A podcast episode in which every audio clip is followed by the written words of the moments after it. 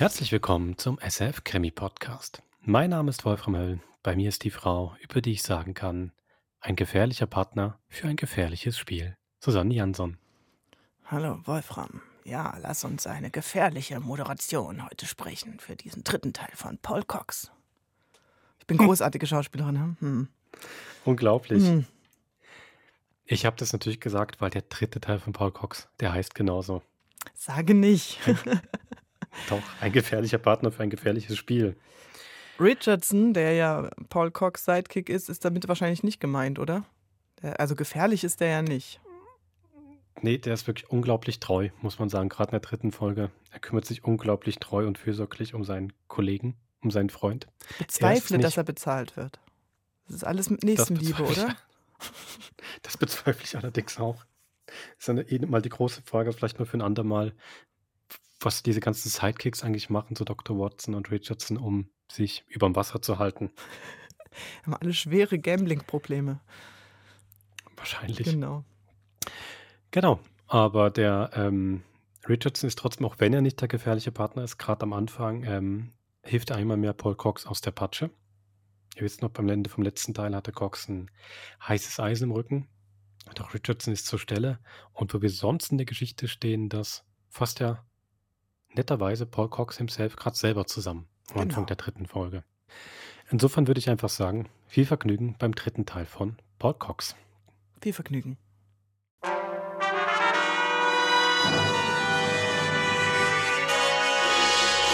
Mein Name ist Paul Cox.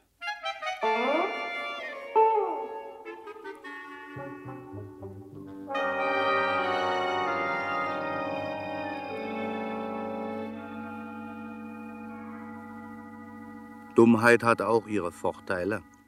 Sie ist zum Beispiel immer eine gute Entschuldigung. Wer dumm ist, kann sich alles erlauben, ohne dass man ihm böse ist. Und sehen Sie, hier liegt der Haken bei mir. Ich bin mitunter nämlich ganz geistesgegenwärtig und verstehe meinen Denkmotor auf Touren zu halten. Ja, und deswegen war das besonders peinlich damals im Strandhotel zu Barnmouth. Ich rätselte an dem Mordfall Kratschig herum und hatte die Lösung des Rätsels direkt vor der Nase, aber ich sah sie nicht. Ich dachte in einer anderen Richtung.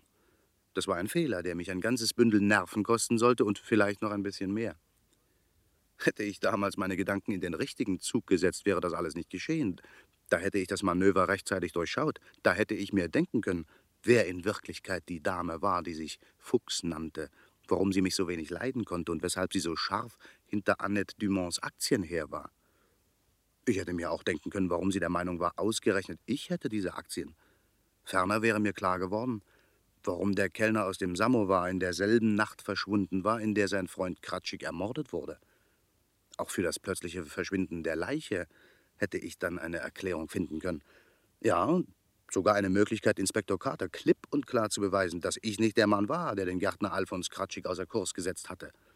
Aber, wie gesagt, ich sah die Lösung nicht. Ich hatte ein Brett vor dem Kopf. Vielleicht lag es auch daran, dass meine Gedanken mit den Ereignissen nicht mitkamen. Es war zu viel passiert in den letzten Stunden. Ich war niedergeboxt und entführt worden. Dann hatte die Dame Fuchs versucht, mich mit einer Dosis vergifteten Whiskys ins Jenseits zu befördern und war dann in mein Hotelzimmer eingebrochen, wo sie glaubte, dass diese komischen Aktien wären. Ich hatte inzwischen Annette Dumont besucht, das Mädchen, dem die Aktien einmal gehört hatten. Wir hatten eine ziemlich intensive Unterhaltung, als das Zimmermädchen mit dem Frühstück störte und mir sagte, dass der Hoteldetektiv mich zu sprechen wünsche. Der hatte die Dame Fuchs erwischt, als sie in meinem Zimmer die Aktien suchte. Bravo. Aber jetzt, gerade jetzt, wo ich anfangen wollte, ein bisschen zu triumphieren, wendete sich das Blatt. Ich wurde zum Telefon gerufen. Der Kellner aus dem Samovar. Was? Ich habe ihn gesehen. Wo? Er ist im Hotel bin ihm eben auf dem Korridor begegnet. Was Sie nicht sagen. Wo, wo sind Sie denn jetzt, Annette? Wieder in meinem Zimmer. Gut, ich komme hinauf. Einen Augenblick, Mr. Harris. Ich bin gleich wieder da. Gut. Halt, Mr. Cox. Bleiben Sie stehen. Hände hoch. Drehen Sie sich nicht um. Sollten Sie etwas in Ihrem Rücken spüren, es ist der Lauf meiner Pistole. Wer sind Sie? Ich heiße Mills. Und ich heiße Richardson, wenn Sie erlauben. Was? Und Mr. Mills, Sie werden so freundlich sein, Ihr Schießeisen fallen zu lassen. Sollten Sie nämlich etwas in Ihrem Rücken spüren, so ist das der Lauf meiner Pistole. Donnerwetter, Richardson. Ja. Lange nicht gesehen. Äh, Mr. Cox, ein Glück, dass Sie mir noch rechtzeitig telegrafiert haben. Sie sind aber prompt erschienen. Ja, ich habe mir ein Rennmotorrad gemietet, Mr. Cox. Na, ich glaube, wir haben uns noch einiges zu erzählen. Wie ich höre, scheint ja allerhand passiert zu sein, seit wir uns zum Aber letzten Mal nachher, gesehen Richie. haben. Ja, nachher. Ich habe jetzt keine Zeit. Ich muss zu Annette Dumont. Ja, und was mache ich hier mit unserem Freund? Mr. Mills wird sich langweilen. Geben Sie ihn beim Hoteldetektiv zur Aufbewahrung ab, gegen Quittung. Ja, Miss Fuchs wartet dort auch schon auf Ihre Festtagsüberraschung. Also, bis nachher. Viel Glück.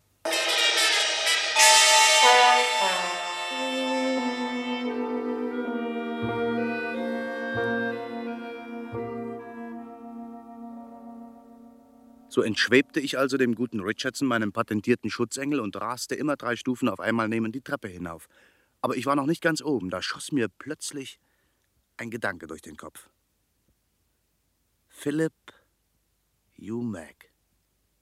Philip Mac. Den Kerl, den kannte ich doch nur dem Namen nach. Aber Namen bedeuten nicht viel. Und äh, Mills kann sich schließlich jeder nennen. Und auf einmal war ich geradezu vergnügt. Hallo, schon wieder zurück? Ich habe mir's überlegt. Ja, ich will erst einmal diesen komischen äh, Mills oder wie er sonst heißt, unter die Lupe nehmen. Ja, Ich habe ihn bei Mr. Harris abgeliefert. Übrigens scheint er die Dame gut zu kennen, die da drin sitzt. Fuchs? Ja, das ist kein Wunder. Sie ist seine Komplizin. Ach so. Übrigens, haben Sie eigentlich schon mal etwas davon gehört, dass die Polizei hinter Ihnen her ist? Nein. Das Erste, was ich höre. Ja, ich meine, dass Sie sich hier so als offizieller Hotelgast einquartieren, dass Sie in aller Gemütsruhe Räuber und Polizist spielen, Sie mit dem Hoteldetektiv anfreunden. Ja, ja, und? Und? Aber Mr. Cox, Sie müssen verschwinden und zwar ziemlich raschestens. Jeden Augenblick kann ein uniformierter Freund auftauchen. Keine Nervosität, Richie. Wenn wir etwas Geduld haben, dann hüpft uns die Katze jetzt in den Sack. Ja, ja dann, dann kann hier ein Bataillon Polizisten anrollen. Wir servieren ihnen den Fall auf einem silbernen Tablett.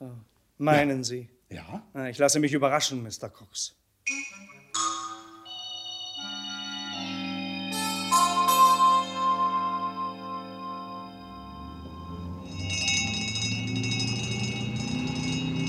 Wie lange haben wir noch zu fahren, Collins? Zehn Minuten, Inspektor. Sobald wir nach Barnes kommen, schalten Sie das Signal aus. Ja, ist gut.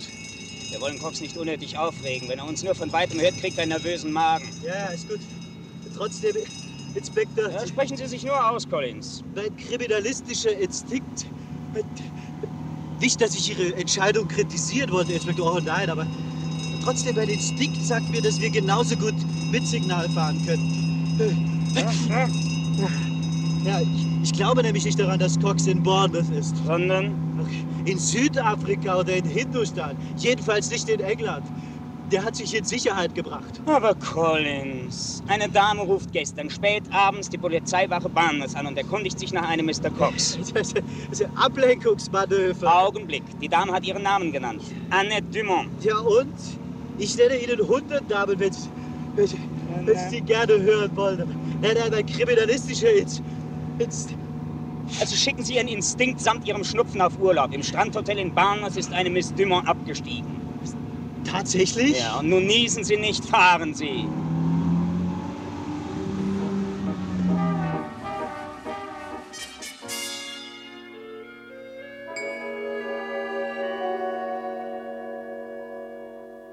Also wollen Sie antworten, Mills, ja oder nein? Sie brauchen gar nicht zu schreien. Ich höre Sie auch so. Ah, gut, gut. Sprechen wir leise. Aber, Freundchen, wenn du nicht antwortest, dann vergesse ich, dass ich ein Gentleman bin. Verstanden?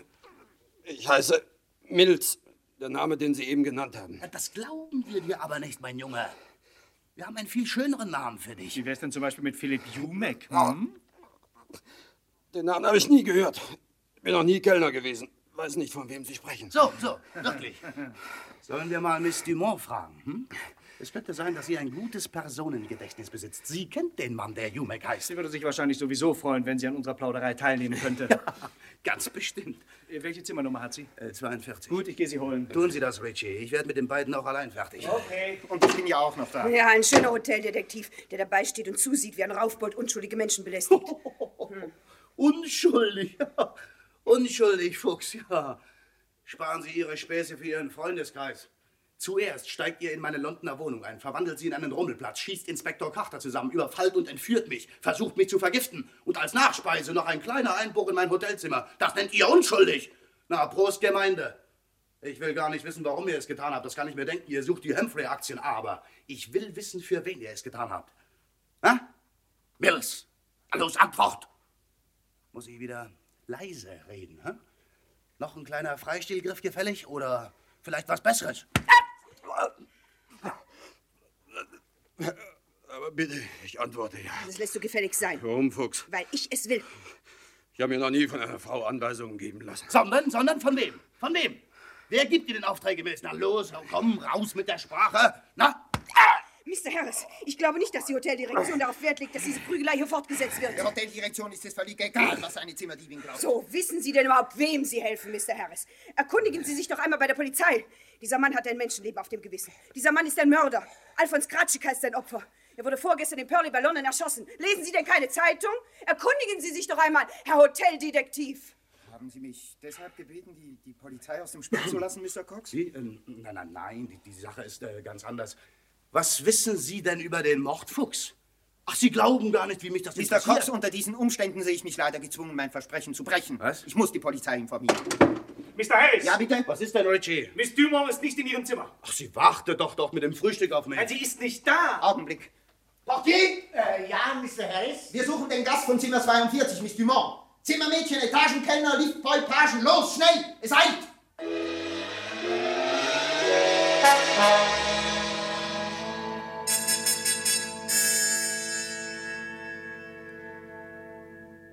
Die Eile wäre gar nicht nötig gewesen. Es war nämlich zu spät.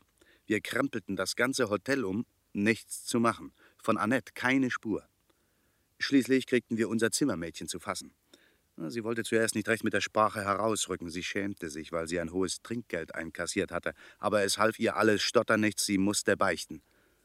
Und was sie mir da so erzählte. Also ich konnte gar nicht so schnell schlottern, wie mir die Schauer den Rücken runterliefen. Ja, nachdem Sie, Mr. Cox, zu Mr. Harris ins Büro gegangen waren, da ging ich zur Wäschekammer. Den langen Flur entlang, nicht? Ja, ja. Da hörte ich jemanden hinter mir herkommen. Ich hätte ja weiter nicht darauf geachtet, wenn er nicht so furchtbar knarrende Schuhe angehabt Ja, hätte. äh, ah, ah, so. Er fragte nach Mr. Cox und ich sagte ihm, er sei im Büro von Mr. Harris, werde aber zu Miss Dumont zurückkommen, weil ich doch ein zweites Frühstück bringen sollte. Also genauer hätten Sie es dem Burschen wohl nicht erklären können. Wieso? Naja, ich meine, Sie hätten ja vielleicht. Oh nein, nein, weiter, weiter. Als ich in der Wäschekammer fertig war, kam der Herr gerade wieder die Treppe herauf. Er ging auf mich zu und sagte mir, ich möchte Miss Dumont ausrichten, dass Mr. Cox nicht zum Frühstück heraufkäme, sondern unten in ihrem Wagen auf sie warte. Ach, Dann gab er mir das Trinkgeld.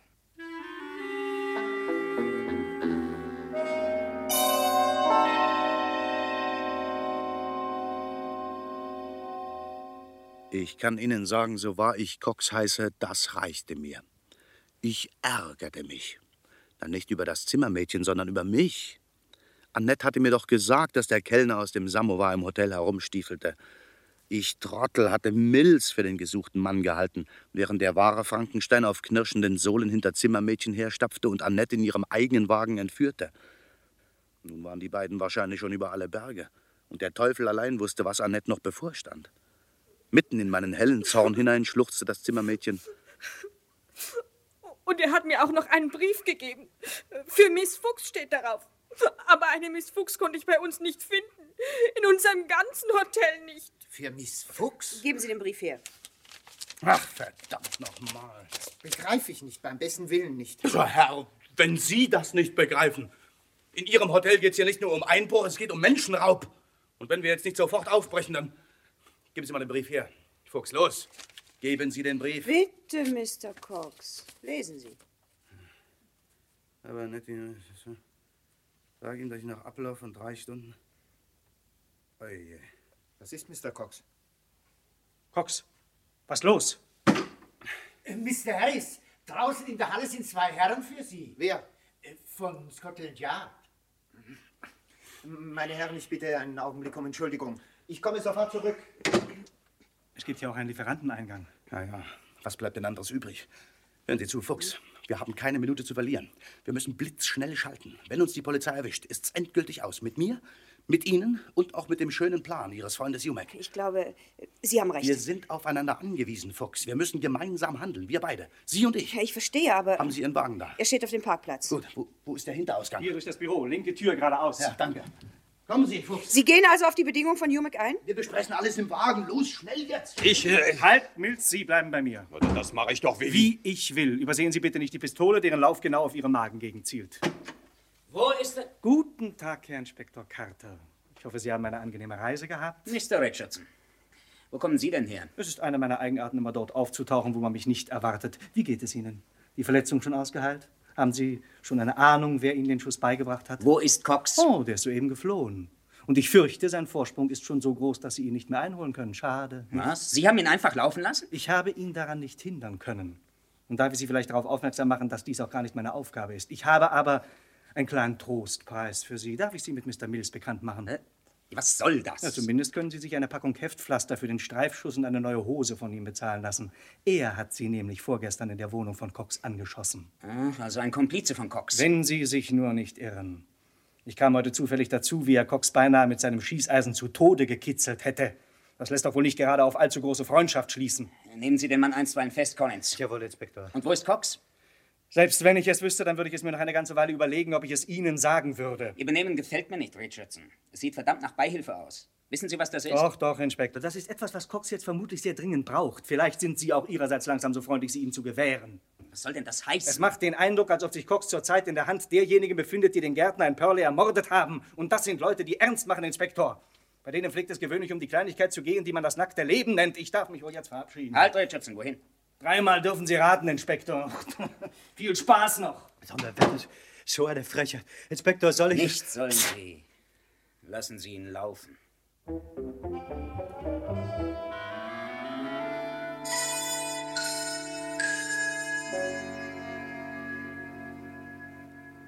Fuchs fuhr wie der Teufel. Glücklicherweise fuhr sie gut. Aber ehrlich gestanden, sehr wohl fühlte ich mich trotzdem nicht in meiner Haut. Da hatte ich mich auf etwas Schönes eingelassen. Aber Sie wollen ja nun endlich wissen, was in dem Brief stand, der mir so die Luft weggenommen hatte. Es war eine schlichte Erpressung mit Mordandrohung. Jumek teilte mit, dass er Annette Dumont entführt habe, und falls ich das Verlangen hätte, Annette noch einmal lebend wiederzusehen, sollte ich dafür sorgen, dass Fuchs aus dem Gewahrsam des Hoteldetektivs freikam. Ferner sollte ich ihr sagen, wo sich die Humphrey-Aktien befänden. Er würde nach Ablauf von drei Stunden in dem Massagesalon anrufen. Sollte Fuchs dann nicht dort sein oder sollte er keine überzeugende Auskunft über den Verbleib der Aktien bekommen, wäre es um Annette Dumont geschehen. Damit hatte mich Jumek glatt überspielt. Wenn ich gewusst hätte, wo die Aktien waren, jetzt hätte ich es ihm gesagt. Aber ich wusste es nicht. Ja, und jetzt musste ich erst noch dem rothaarigen Mädchen neben mir am Steuer klarmachen, dass ich auf Jumeks Bedingungen niemals eingehen konnte. Ich musste versuchen, sie für mein Spiel zu gewinnen. Ein gefährlicher Partner für ein gefährliches Spiel. Mit hohem Einsatz. Wir kamen schnell aus dem Stadtgebiet heraus und zu der Stelle, wo die Straße zu dem Massagesalon abbog. Nein, nein, Füchschen, nein, nein, es hat keinen Zweck, dass ich hier abbiegen. Aber wir müssen hier abbiegen, wenn wir zum Massagesalon wollen. Ja, eben, wir wollen ja gar nicht dorthin. Ach nein. Ja, und was dachten Sie, Mr. Cox, wohin wir fahren? Ich dachte, Sie hätten vielleicht einen vernünftigeren Vorschlag. Ja, Jumings Vorschlag ist das einzig Vernünftige. Auch in Ihrem Interesse. Wir fahren zum Massagesalon und warten dort auf seinen Anruf. Glauben Sie mir, bei einem Telefongespräch kommt weder für Jumek noch für mich etwas heraus. Ich muss ihn persönlich sprechen. Warum? Sie verstehen Sie doch, wir haben nur drei Stunden Frist. Ich habe nicht lange Zeit, auf Sie einzureden. Fahren Sie endlich weiter. Sie wissen doch, wo Jumek und Annette hingefahren sind. Natürlich weiß ich es. Er hat sich eine Fischerhütte gekauft an der Südküste. Aber wir fahren nicht dorthin, sondern zum Massagesalon, genau wie Jumek es bestimmt hat. Jetzt hören Sie einmal genau zu, Fuchs. Ich bin bereit, mit Jumek zu verhandeln. Er hat mich mit diesem Trick in die Enge getrieben. Aber auf Telefonmätzchen lasse ich mich nicht ein. Wer garantiert mir denn, dass Annette am Leben bleibt, wenn ich mit ihm telefoniere? Kann ich einem Mann wie Jumek trauen? Es wird Ihnen nichts anderes übrig bleiben. Doch, mein Herzchen, doch. Sie können zum Massagesalon fahren, bitte. Aber dann bleibt mir nichts anderes übrig, als die Polizei zur Hilfe zu rufen. Und zwar vom selben Apparat, von dem aus ich mit Jumek telefonieren soll. Ausgerechnet die Polizei. Ja, Die wird sich freuen, Mr. Cox endlich näher kennenzulernen. Das ist mir dann auch egal. Aber so wahr ich noch ein bisschen Grips im Kopf habe, und ein paar gut gebaute Fäuste. Sie kommen mit, Fuchs. Sie kommen mit. Und wenn ich Sie kilometerweise an Ihren schönen roten Haaren schleifen muss und sollte Jumex seine Drohung wahrmachen, sollte er tatsächlich Miss Dumont an den Kragen wollen, Fuchs, dann stehen Sie wegen Beihilfe zum Mord vor Gericht. Ach, Sie machen sich lächerlich, Mr. Cox. Meinen Sie? Sehen Sie mich mal an. Ich meine es ernst, Fuchs. Aber todernst. Wir fahren zur Südküste, zu der Fischerhütte Ihres Freundes. Los!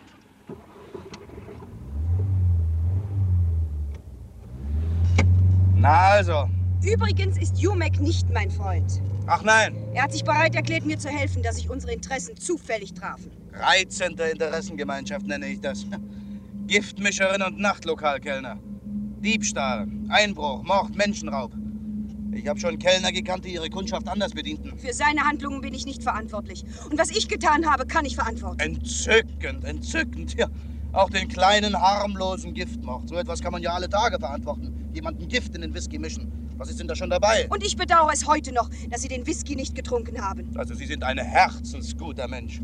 Sagen Sie, Fuchs, was, was haben Sie eigentlich gegen mich? Warum stört es Sie, dass ich am Leben bleibe? Für alles, was man getan hat, muss man zahlen, Mr. Cox. Sie haben meinen Bruder umgebracht. Was habe ich? Ja, die Polizei können Sie vielleicht an der Nase herumführen. Mich nicht. Ich weiß, dass Sie meinen Bruder ermordet haben und... Was? Ach, Sie sind... Ich bin Vera Kratschik.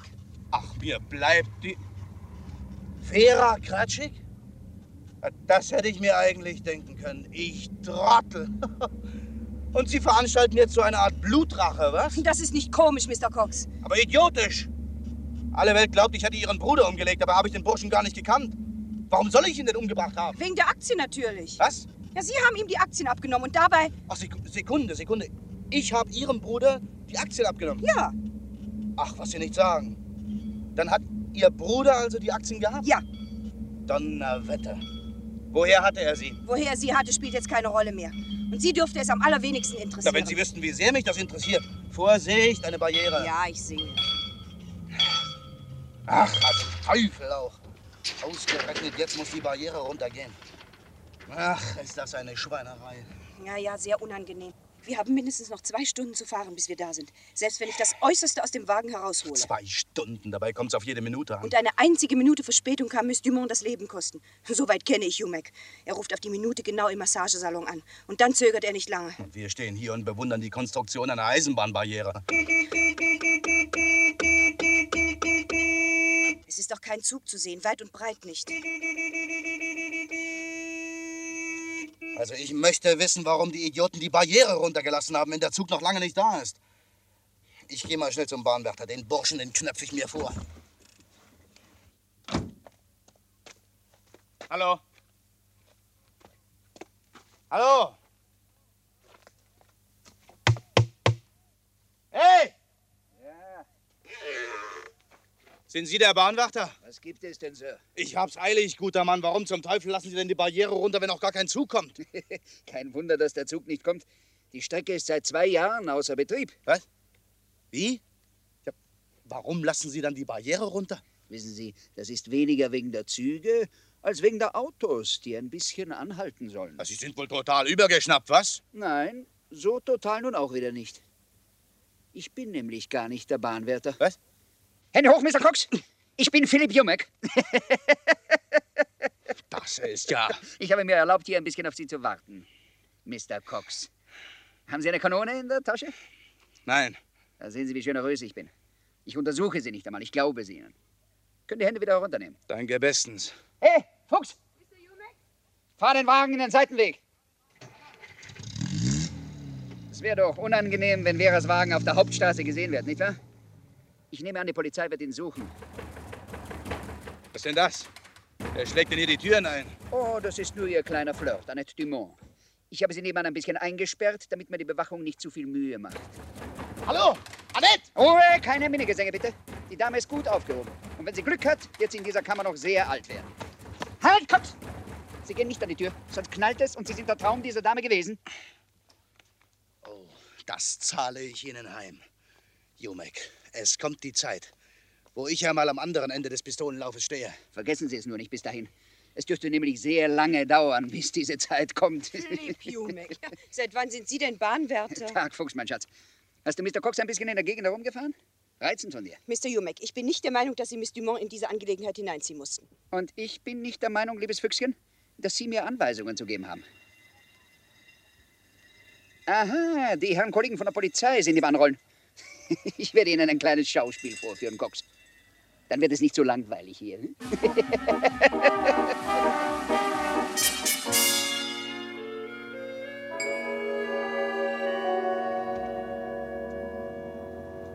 Geben Sie Gas, Collins. Wir dürfen Richardson nicht aus den Augen verlieren.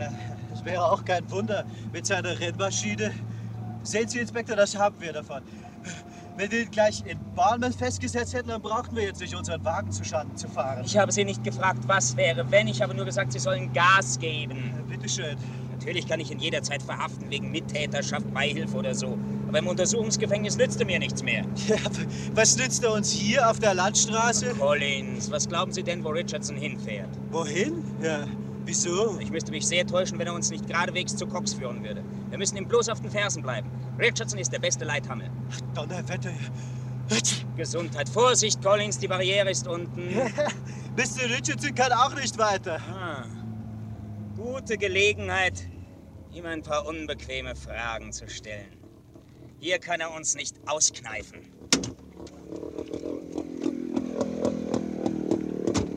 Hallo, Richardson! Tag, Inspektor. Kleiner Ausflug? Mhm. Wohin? Dreimal dürfen Sie raten. Richardson, Ihr Ausweis als Privatdetektiv gibt Ihnen noch lange nicht das Recht, die Polizei an der Nase herumzuführen und Verbrechen zu decken. Auch nicht, wenn es sich um Ihre Klienten handelt. Ich weiß, Inspektor, Sie haben eine gesunde Abneigung gegen Verbrecher. Nur müsste Sie die Erfahrung etwas klüger gemacht haben. Merken Sie denn immer noch nicht, dass Cox nicht Ihr Mann ist? Wir haben das alles doch schon einmal durchexerziert. Werfen Sie ihn doch um Himmels Willen nicht immer wieder dauernd Knüppel zwischen die Beine. Ich habe genug Indizien, um Cox den Mord nachzuweisen. So, aha, ja. Und was haben Sie denn in den letzten Tagen getan? Haben Sie etwa die verschwundene Leiche gefunden? Haben Sie sich einmal um den komischen wachen Schließburschen bemüht? Haben Sie die Schwester des Ermordeten aufgestöbert? Oder seinen Freund, diesen Nachtlokalkellner? Nein. Stattdessen haben Sie Indizien. Trotzdem können Sie mir sagen, wohin Cox gefahren Ja, ist. das weiß ich genauso wenig wie Sie. Ich kenne nur den Wagen, mit dem er gefahren ist, und nach dem muss ich mich eben durchfahren. Warum haben Sie es denn so eilig, Cox einzuholen? Na, weil er Hilfe braucht. Er hat ein lebensgefährliches Rendezvous mit einem Mann, der in jedem amerikanischen Verbrecheralbum einen Ehrenplatz einnimmt. So? Mit wem? Mit Flip McHughes. Hier in England, da nennt er sich allerdings Philip Hugh Mac. Ah. Er ist der verschwundene Kellner aus dem Samovar. Flick McHughes? Ach, Sie kennen den Namen. Ja, ich glaube ja. Oh, ich kann Ihnen ja auch noch andere Einzelheiten bieten. Er ist hier in England untergetaucht, weil ihm der Boden drüben in Chicago zu heiß wurde. So viele Verbrechen, wie der in einem Monat begangen hat, haben Sie in Ihrer ganzen Laufbahn noch nicht aufgeklärt. Und unser Schlachtopfer, Mr. Kratschik, der gehörte damals zu Flips Bande. Genauso wie der Schwergewichtler Mills, den ich Ihnen neulich im Strandhotel ausgeliefert habe. Kratschik gehörte zu einer Verbrecherbande? Ja, durch Kratschik bin ich überhaupt erst auf die Geschichte gekommen. Er war Varieté-Künstler. Er war Schauspieler. Ja, ursprünglich, ja. Und dann wechselte er zum Varieté mit großem Erfolg. Und plötzlich, da bricht er seine Karriere ab und wird kleiner Angestellter einer Gartenbaufirma in Chicago. Ist komisch, nicht? Ja, das weiß ich ja alles, aber was hat Sie hätten immerhin feststellen können, dass der Chef der Gärtnerei Flip McHughes hieß. Und vielleicht wäre Ihnen dann die Ähnlichkeit der Namen Flip McHughes und Philip Hugh Mac aufgefallen. Allerdings. Also wenn diese Barriere jetzt nicht bald hochgeht, dann gehe ich hoch.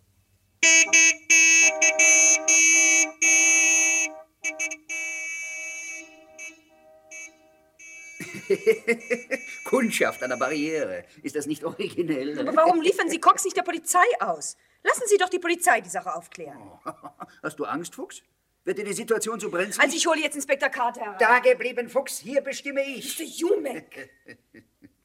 Sehen Sie, Cox, ich habe nun verschiedene Möglichkeiten. Zum Beispiel könnte ich Veras Ratschlag befolgen und sie zu Carter hinausschicken. Und daran, dass ich auf dem schnellsten Wege mit Ihnen zusammen wieder hereinkommen könnte, haben Sie nicht gedacht. Mit Inspektor Carter? Bis Sie dem alles erklärt haben, bin ich längst unsichtbar. Außerdem könnte ich Sie auch gleich jetzt zu Miss Dumont in die Kammer sperren. Früher oder später würde Sie Carter dort finden. Am allerbesten ist es aber wohl, ich lasse die Herrschaften weiterfahren. Ich erfülle meine Pflicht als Bahnwärter.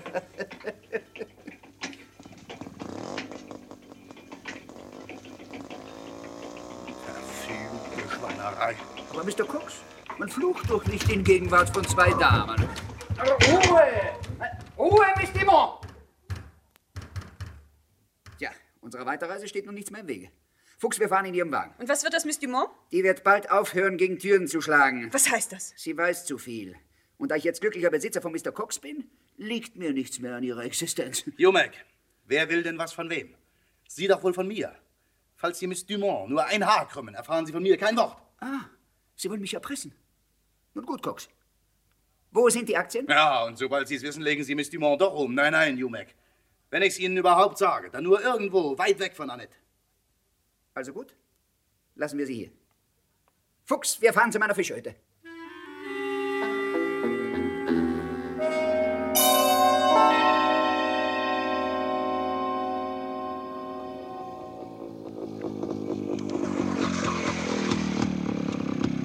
Hey, hallo? Ja? Haben Sie eine große schwarze Limousine gesehen? Ein neuer Wagen, amerikanisches Modell. Nein, Sir. So einer ist schon lange nicht mehr vorbeigekommen. Ah, Schweinerei. Bis zur Barriere, da hatte ich die Spur. Aber dieser Idiot vom Bahnwärter, der lässt die Barriere herunter, ohne dass er zukommt. Barriere? Ja. Was für eine Barriere? Na, dort hinten, ein paar Meilen von hier. Da müssen Sie sich irren, Sir. Wieso? Seit zwei Jahren fährt da kein Zug mehr und die Barriere lässt auch keiner mehr herunter. Ist ja gar kein Wärter mehr da. Was? Aha. Danke.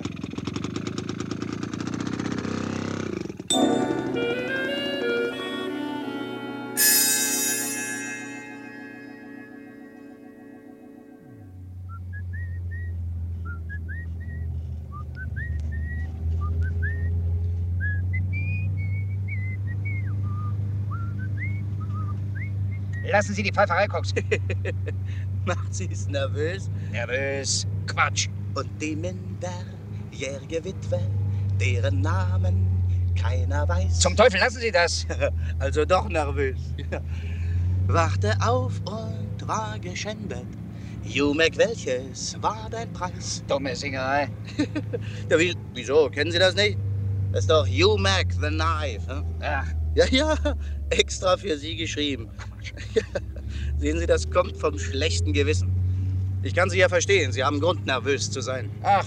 Ich könnte mir nämlich vorstellen, Jumek, dass auch ein paar andere Leute so genau über Sie Bescheid wissen wie ich. Was wissen Sie schon? Genug, um Sie nervös zu machen. Wie kommen Sie eigentlich auf den Gedanken, dass ich Ihnen sagen kann, wo die Aktien sind? Oh, wir verstehen uns nicht ganz richtig, Mr. Cox. Sie werden mir nicht nur sagen, wo die Aktien sind, Sie werden sie mir auch aushändigen. Und wenn ich Ihnen jetzt erzählen würde, dass ich die Aktien gar nicht habe, was würden Sie dann tun? Ich würde Ihnen nicht glauben. Nein, nein, nein, Cox. So billig kommen Sie nicht davon. Ich weiß genau, dass Sie die Dinge haben. Sie haben sie Alfons Kratschik abgenommen. Habe ich das? Natürlich, nachdem Sie ihn ermordet hatten. Woher wissen Sie das so genau? Das dürfte der einzig plausible Grund sein, weshalb Sie den armen Kerl umgelegt haben. So, so. Fahren Sie langsamer, Fuchs. Ja, doch. Sie sind schlau, Cox. Aber nicht schlau genug für mich. So, so. ich mache Ihnen einen Vorschlag zur Güte. Sie sagen mir, wo die Aktien sind. Mhm. Ich lasse sie laufen und gebe Ihnen erst noch 10% vom Gewinn. Nein. Oh, Fuchs. Sind Sie anderer Meinung? Und da habe ich ja schließlich auch noch ein Wort mitzureden. Sie irren, Fuchs. Sie haben kein Wort mitzureden. Habe ich Ihnen nicht gesagt, Sie sollen langsamer fahren? Wir fahren ja kaum 90. Dann fahren Sie 70 zum Teufel. Ich habe keine Lust, an einem Baum zu landen. Immer ruhig, Blut, nicht aufregen. Tief atmen, tief atmen. Ne? Übrigens, was geschieht, wenn ich Ihnen doch nicht sage, wo die Aktien sind?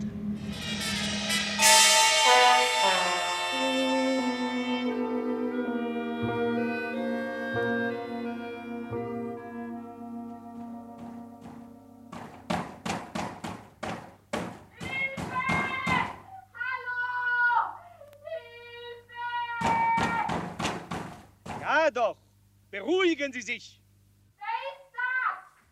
Wer ist Richardson, gehen Sie von der Tür weg.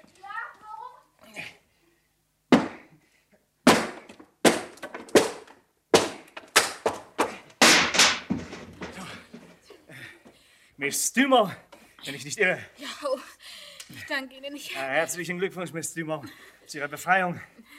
Sie werden viel zu erzählen haben, wie? ja, ich, Ja, aber, aber bitte beantworten Sie mir noch mal zuerst eine Frage. ja, Wissen Sie, wissen Sie, wo Cox ist? er ist fortgefahren mit dem Kerl, der mich aus dem Hotel entführt hat. Ah, das dachte ich mir. Und wohin? Ich habe nur gehört, dass Sie zu einer Fischerhütte wollten. Das ist alles. Fischerhütte. Hm. Also zur Küste. Äh, sagen Sie mal, steht Ihr Wagen noch draußen, Miss Dumont? Ich hoffe es. Ja, gut, gut. Dann fahren Sie zurück nach Barnes. Gehen Sie zum Hoteldetektiven oder zur Polizei. Jedenfalls suchen Sie sich jemanden, der auf Sie aufpasst. Ah, aber Wie an ich, nichts äh, armer tun Sie, was ich Ihnen sage. Auf Wiedersehen. Wo gehen Sie denn hin? Ich suche Cox. Adieu.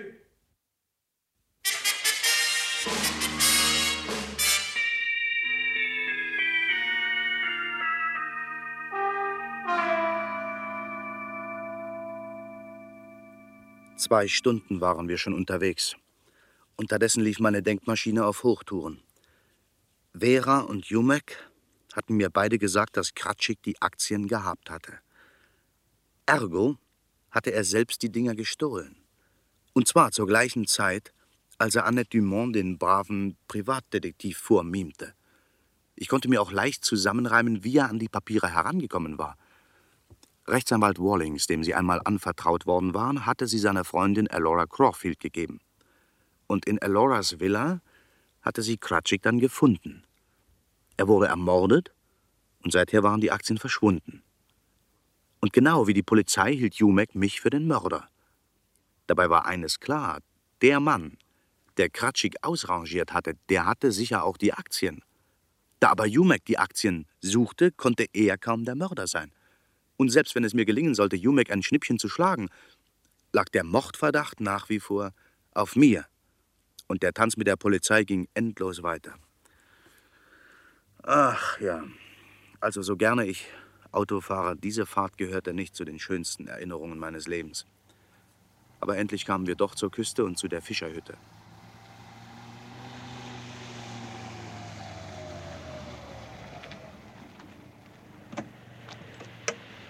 So, da wären wir. Geben Sie mir die Wagenschlüssel, Fuchs. Hier. Aussteigen, ihr beiden. Und merkt euch, ich schieße, wenn ich eine falsche Bewegung sehe. Aha. Das also ist Ihr Nest. Ja, hier haben wir Ruhe, uns ausgiebig zu unterhalten, Cox. Hier sucht uns niemand. Nettes kleines Häuschen, nicht? Reizen. Wie geschaffen zur Auffrischung strapazierter Gangsternerven. Ich freue mich, dass Sie Ihren Humor noch behalten haben, Cox. Nach allem, was passiert Ach, ist. glauben Sie mir, nach allem, was noch passieren wird, da müssen Sie sich anstrengen, Ihren Humor zu behalten. Wirklich? ja. Äh, sehen Sie die Möwe dort? Ja, ja. Dann passen Sie mal auf. Hey, Donnerwetter. Kein schlechter Schuss. Ich treffe immer, Cox. Merken Sie sich das. Und nun kommen Sie.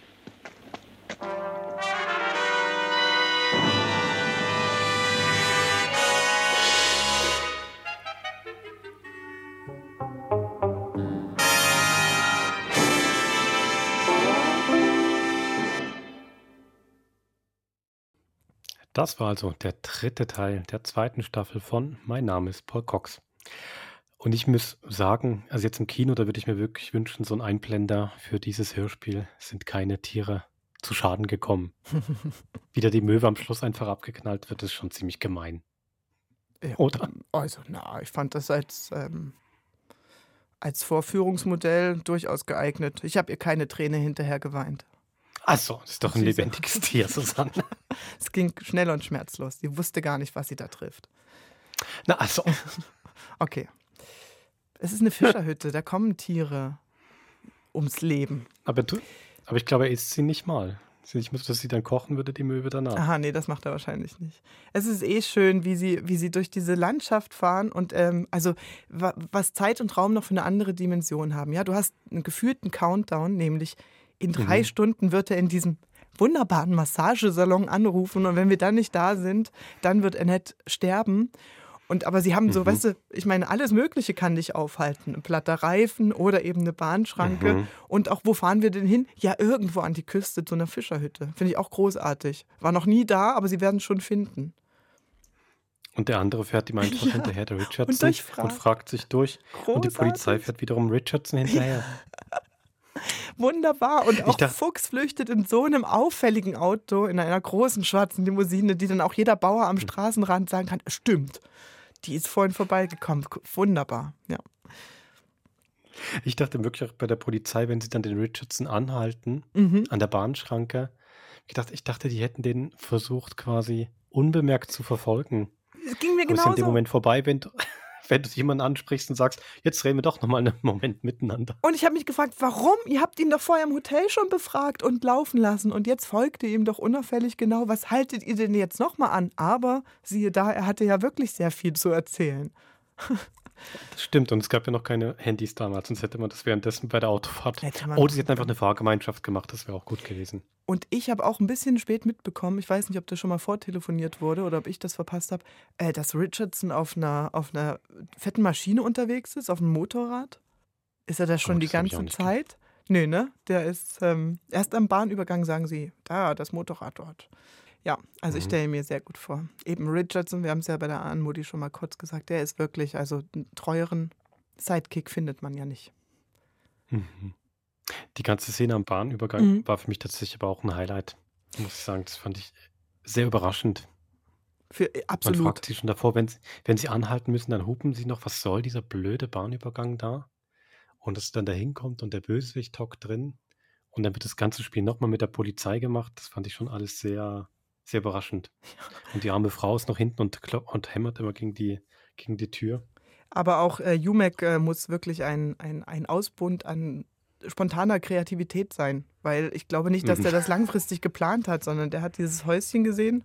Mhm. Großartig, ja, das stimmt. Mich hat es natürlich auch ein bisschen genau, traurig gemacht. Also weil mich Weil? das so sehr an den Bahnwärter Thiel erinnert, der da auch an so einem Mhm. einsamen Bahnübergang steht. ähm, 100 Jahre vorher ungefähr, aber und auch in einem anderen Land. Aber äh, trotzdem, da musste ich die ganze Zeit dran denken und das endet ja so tragisch. Gut, das war Mhm. für mich quasi schon ein rotes Tuch. Aber für mich der, der, der Böse, äh, jetzt muss ich wirklich nochmal wegen dem Namen schauen. Ich hatte jetzt auch so ein kleines Durcheinander, weil es gibt, der wird ja, hat ja zwei verschiedene Namen, ne? Umek Philip Umek. oder McYouth. Eben in McHugh oder Chicago hieß er Flip McYouth und jetzt in äh, England hat er das leicht abgewandelt hin zu Philip Umek. Mhm. Äh, Für mich hat es eben genau dieses, dass er sich dann in dieser Schranke versteckt, das hatte für mich wirklich sowas, ähm, fast wie der Joker beim Batman, Mhm. dass man sich da wirklich ein Spiel macht und überall dann noch, ähm, oder der, der, der Riddler, noch ein kleines Rätsel versteckt oder so. Mhm. Sehr überraschend, sehr amüsant. Hat auch wirklich geholfen, der, der hat ja davor nicht so eine wahnsinnig große Rolle bis jetzt in den ersten beiden Teilen. Und ähm, dass er gerade so Spielchen macht, finde ich, hilft extrem, dass man den gerade so ein richtig klares Bild von dem bekommt. Aber von dieser Schranke auch da hatte ich wirklich ein sehr, sehr klares Bild davon. Ja. Irgendwie hat wahrscheinlich jeder ein klares Bild von der Schranke in der Pampa. Ich denke dann zwar nicht an die englische Pampa, sondern wahrscheinlich an irgendwas ähm, zwischen Wittenberg und Dessau. Aber so eine, ein Bahngleis im Nirgendwo, wo es einfach genau eine Schranke gibt und man weiß nicht, warum die überhaupt da ist, mit so einem kleinen Häuschen. Sehr, sehr geschickt gewähltes Bild. Mhm. Du, ich weiß gar nicht, in welchem Teil vorher er vorkommt, ob im Teil 1 oder 2, aber ich fand es so schön, weil in der Besetzung äh, im Archiv steht da nämlich nicht ähm, Philip Umek oder Flip McYouth, sondern da steht die Stimme des Flip McYouth. Und erst wenn er wirklich szenisch auftritt, ist die Rolle auch ausgeschrieben. Großartig, fand ich sehr gut. Und noch ähm, ähm, was ähm, Hörspieliges, äh, diese, der Alarm des Polizeiautos, wenn sie da durch die Straßen Mhm. rasen, dieses Dang, Dang, Dang, Dang, Dang, Dang, Dang. Finde ich auch herrlich. Also hat ja nichts mit dem Martinshorn zu tun. Aber es als Signal Mhm. funktioniert sehr gut. Das stimmt. Und weil du gesagt hast, Joker oder alle werden so ein bisschen, ähm, sind sehr spontan. Was ich auch großartig fand, war, als ähm, Cox Mackie Messer pfeift, um ihn irgendwie aus der Fasson zu bringen. Mhm. Sehr schön. Stimmt. Genau, aber auch überhaupt die Szene, das, das finde ich wirklich auch schön. Das ist ja so eine Autofahrt, die man auch ei- eigentlich einfach so ein bisschen füllen muss, wo man erzählt sie gar nicht. Aber dass du dann damit kommst, sie sind doch nervös. Sie sind nervös. Ich sehe genau, dass sie nervös sind. Das finde ich macht eben auch diesen Bösewicht viel lebendiger und plastischer. Mhm. Und da hilft Mhm. natürlich das Lied extrem, dass er da pfeift. Das macht er gut. Und über Fuchs habe ich ja so geschimpft ähm, nach dem Ende des äh, zweiten Teils. Aber er hat natürlich ihr persönliches Motiv. Ich verstehe es schon. Gut. Jetzt, jetzt kennst du die Gründe. Ja, genau, ich akzeptiere. Jetzt äh, akzeptiere ich Ruppigkeit. Genau. Also, ich finde, man kann sagen, es gab nochmal viele neue Wendungen in diesem dritten Teil. Mhm. Ich kann mir gut vorstellen, dass es im vierten vielleicht noch die eine oder andere Wendung mehr gibt. Bin auf jeden Fall sehr gespannt. Wer zuletzt lacht, heißt dieser vierte und letzte Teil. Na, das sagt schon wieder viel. Ja. Genau, super. Den hören wir uns und wir hören uns wieder in einer Woche. Genau. Macht's gut, bis dahin. Habt's gut.